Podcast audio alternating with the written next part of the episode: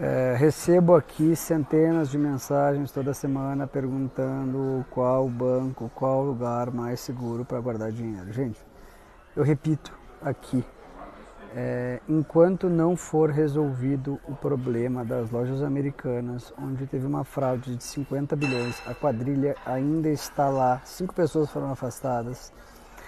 A empresa deu um calote nos bancos de 35 bilhões de reais.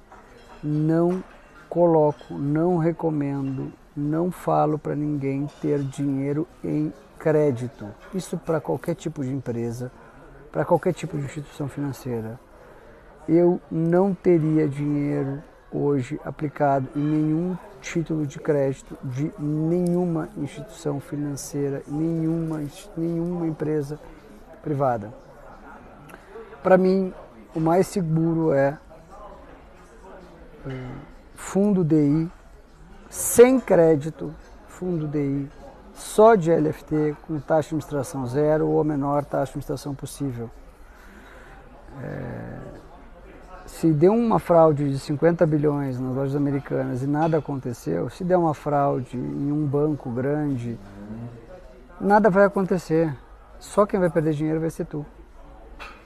Então, um cliente que me ligou com 250 milhões aplicado em CDBs, eu falei, eu não teria nenhum real aplicado em CDB de nenhuma instituição financeira. Nem A, nem B, nem C, nem D. Zero. Compraria tudo em letra financeira do Tesouro ou num fundo de LFT de curto prazo sem crédito. Não importa qual é o tamanho da empresa, não importa qual é o tamanho do banco, não importa. Enquanto isso não for resolvido no Brasil, outros casos vão surgir e nada vai acontecer. Vocês podem ter certeza absoluta disso. Então, para as pessoas que me perguntam, é zero, zero crédito até isso ser resolvido. Até lá, zero crédito.